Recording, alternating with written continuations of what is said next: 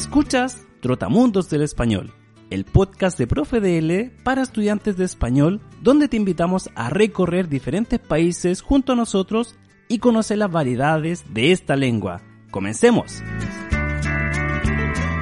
Hola a todos, ¿qué tal? Bienvenidos a un nuevo episodio de Trotamundos del Español de Profe DL. Me llamo Marco Fierro y soy el presentador de este programa donde visitamos diferentes países de habla hispana para que tú puedas conocer más de su cultura y sobre las diferentes variedades del español. Y en este episodio, más que visitar un lugar específico, queremos explorar las raíces de la celebración del 5 de mayo en América del Norte. Y para ello iremos a México y luego a Estados Unidos para conocer los festejos relacionados con esta fecha. ¿Has escuchado sobre el 5 de mayo? Estoy seguro de que sí. Mucha gente relaciona esta fecha con la independencia de México.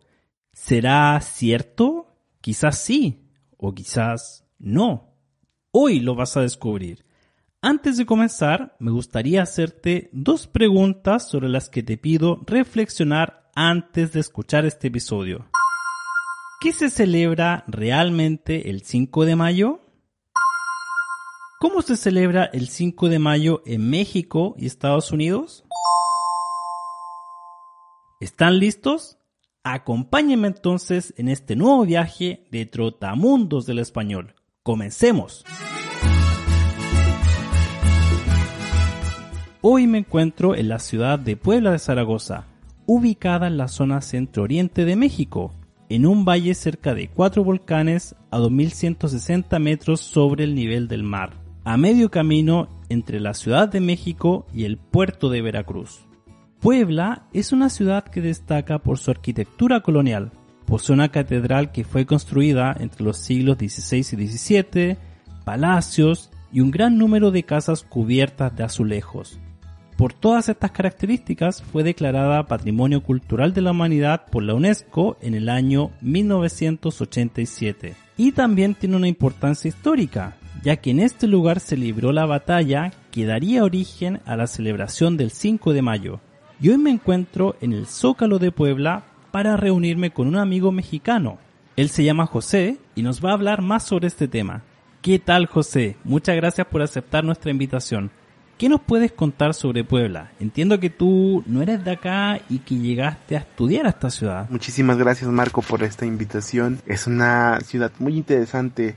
Cuando llegué a Puebla hace cuatro años fue porque tuve que irme a estudiar. Y cuando llega uno es interesante, ¿no? Eh, algo que caracteriza mucho a Puebla es como la belleza de sus edificios antiguos. Como el barroco estuvo muy presente en México, Puebla se bañó en este, en toda esta corriente artística. Cabe mencionar que pues sí, Puebla es completamente colonial, es una ciudad súper colonial.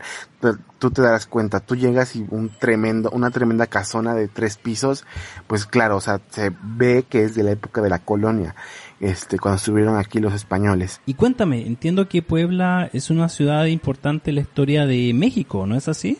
Puebla está muy presente en todos los acontecimientos históricos que se han llevado a cabo pues alrededor de nuestra historia, ¿no? Desde la independencia, la revolución, este, la batalla de Puebla, claro, no puede faltar esta, este, gran batalla cuando le dimos en la torre al ejército francés, que era como el ejército más importante en esa época, ¿no? Pero pues ya estaríamos hablando más adelante de eso. Sí, la batalla de Puebla. Precisamente estamos acá para entender más al respecto.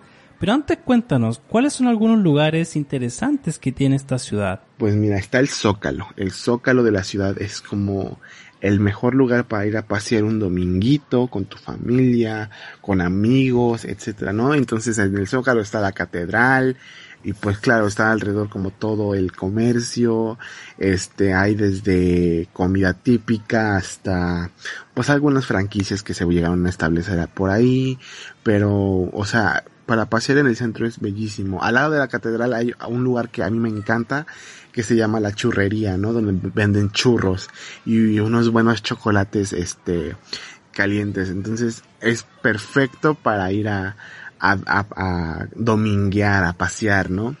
Eh, otro lugar turístico eh, son este estos fuertes de Loreto que fue donde se llevó a cabo pues esta icónica batalla de Puebla. Eh, hay museos, hay un planetario. Eh, normalmente por las fechas del, del 5 de mayo se pone lo que es la feria, ¿no? Entonces, bueno, igual una super fiesta, hay este, llegan artistas de todo México y bueno, un tremendo reventón. Y bueno, ya que tocamos el tema sobre los fuertes de Loreto y la batalla del 5 de mayo en Puebla, ¿qué nos puedes contar sobre esta fecha?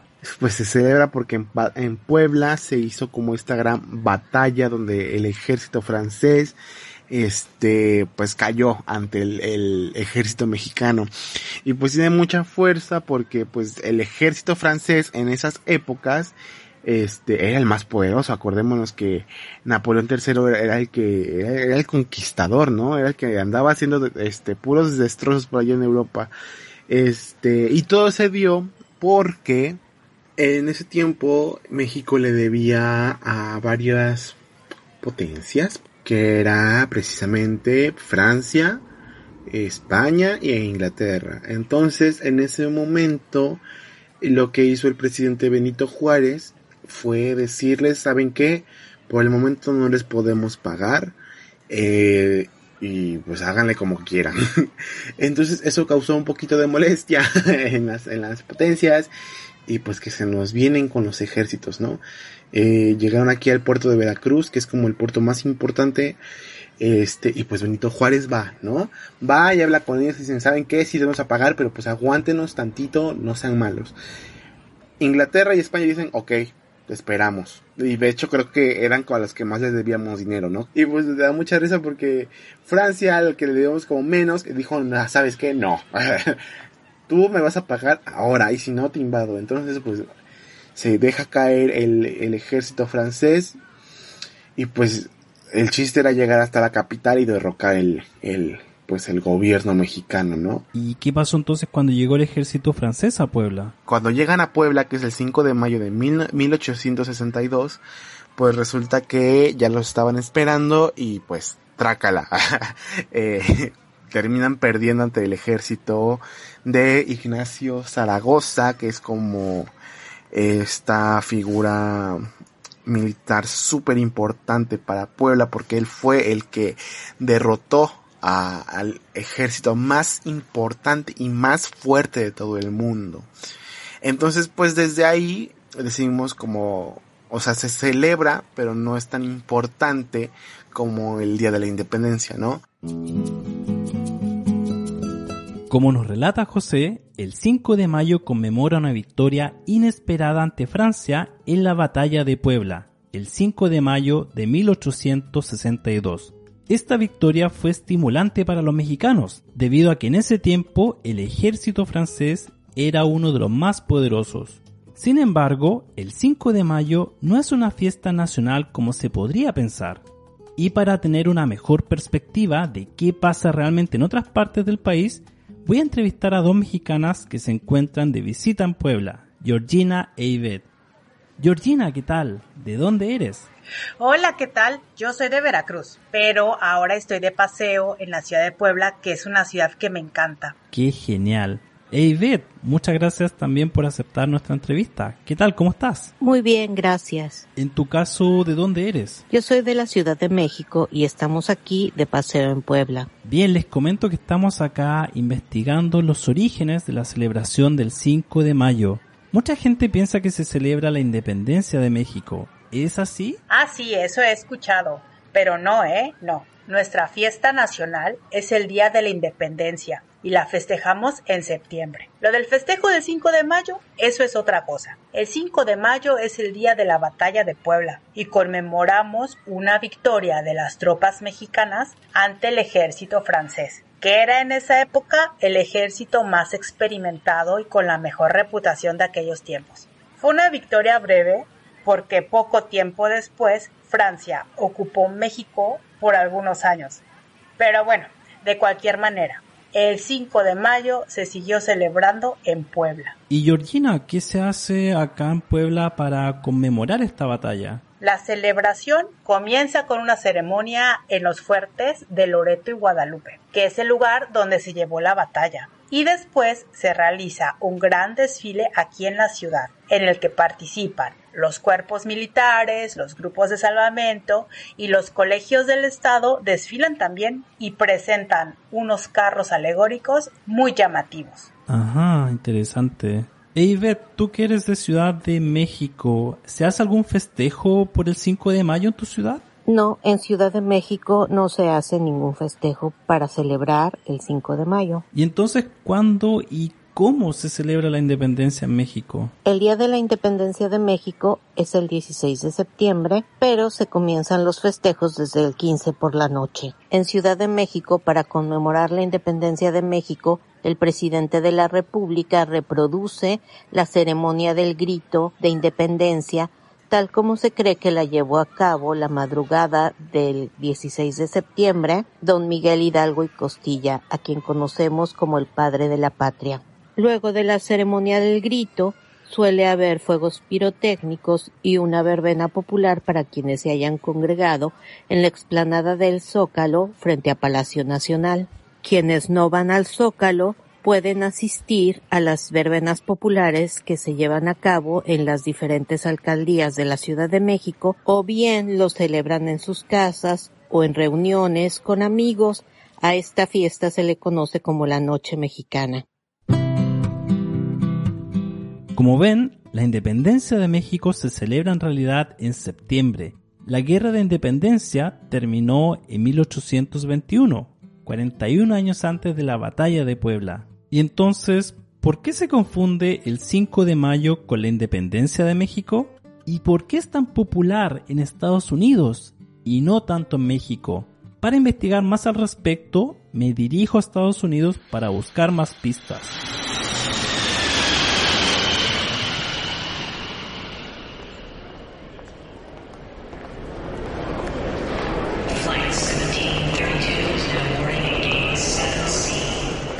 Acabo de llegar a San Diego, en la parte sur de Estados Unidos, cerca de la frontera con México, y me encuentro con mi amiga Claudia, que vive acá hace ya algunos años, para que me hable de sus impresiones sobre el 5 de mayo en Estados Unidos. Hola Claudia, ¿qué tal? ¿Cómo te va? Hola, muy bien, gracias. ¿Y tú?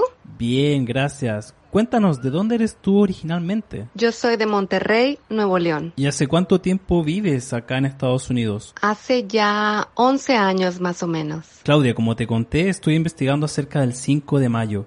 ¿Por qué se celebra el 5 de mayo en Estados Unidos y no tanto en México? Es porque el general Ignacio Zaragoza estuvo al frente de los mexicanos en la batalla de Puebla, la cual ganaron contra el ejército francés y el 5 de mayo de 1867, cinco años después de esa batalla, un grupo de mexicanos celebró esa victoria en Texas, donde nació Zaragoza, antes de que Texas fuera anexado como parte de Estados Unidos. Así que, por decirlo de alguna forma, Zaragoza fue mexicano y también estadounidense. O sea que Zaragoza fue un personaje chicano. Chicano. Para la gente que no sabe qué significa chicano, se refiere a los habitantes de Estados Unidos que tienen orígenes mexicanos. ¿Y qué pasó después? A partir de ahí, el movimiento chicano en Estados Unidos adoptó la celebración y se volvió un símbolo contra la opresión que vivían por parte de invasores o gobiernos extranjeros, y ganó arraigo entre las personas que vivían en los estados que pertenecieron a México. Después se hizo más popular entre otros latinos, y en los ochentas la celebración se comenzó a comercializar más, y ahora, el 5 de mayo, se promociona como un día para celebrar la comida mexicana, la cultura, las tradiciones y por supuesto el alcohol. Aunque ahora para muchos es solo una excusa para hacer fiesta y para beber. ¿Y cómo se celebra entonces acá en Estados Unidos el 5 de mayo? Bueno, ellos celebran como si fuera la independencia de México, la cual no saben exactamente qué día es. Usualmente ellos celebran yendo a bares o restaurantes, comiendo comida Tex-Mex como por ejemplo nachos, guacamole, tacos y bebiendo margaritas, cerveza mexicana y haciendo shots de tequila. A veces hacen fiestas en sus casas y decoran como fiesta mexicana, como por ejemplo con globos de cactus, con colores vivos, zarapes, guitarras y cosas así. Inclusive compran piñatas de burros de colores. Parece que los estadounidenses se divierten más que los mexicanos en el 5 de mayo. Qué interesante. Y pensar que en muchos lugares de México ni siquiera se hace algo. Bueno, Claudia, te agradezco mucho por esta explicación tan clara. Nos vemos. Hasta pronto, Marco. Nos vemos. Y así como ven, el 5 de mayo ha tenido diferentes significados a través del tiempo. Una celebración por una victoria inesperada. Luego, un símbolo de orgullo de las raíces mexicanas del movimiento chicano. Y hoy en día parece ser un pretexto para celebrar con comida y alcohol en Estados Unidos. Esperamos con este episodio haberte ayudado a comprender los orígenes del 5 de mayo y no olvidar el motivo real por el cual se conmemora. Nos vemos, hasta la próxima. Y bien, amigas y amigos, hemos llegado al final del episodio. ¿Qué te pareció? ¿Te gustó? Esperamos que hayas aprendido mucho acerca del 5 de mayo. Te comento que en nuestra página puedes completar algunas actividades adicionales de comprensión también puedes adquirir el cuadernillo de actividades y así podrás estudiar los contenidos más a fondo. Todo esto y mucho más en nuestro sitio web www.profedl.es. Si te gustó, no olvides dejar una evaluación positiva en tu aplicación y comentarles a tus amigos que aprenden español sobre Trotamundos del Español. También te invito a seguirnos en las redes sociales de ProfeDL para enterarte de las novedades que tenemos para ti. Toda nuestra información se encuentra en la descripción de este episodio. Nos vemos en nuestro próximo viaje. Hasta pronto. Chao, chao.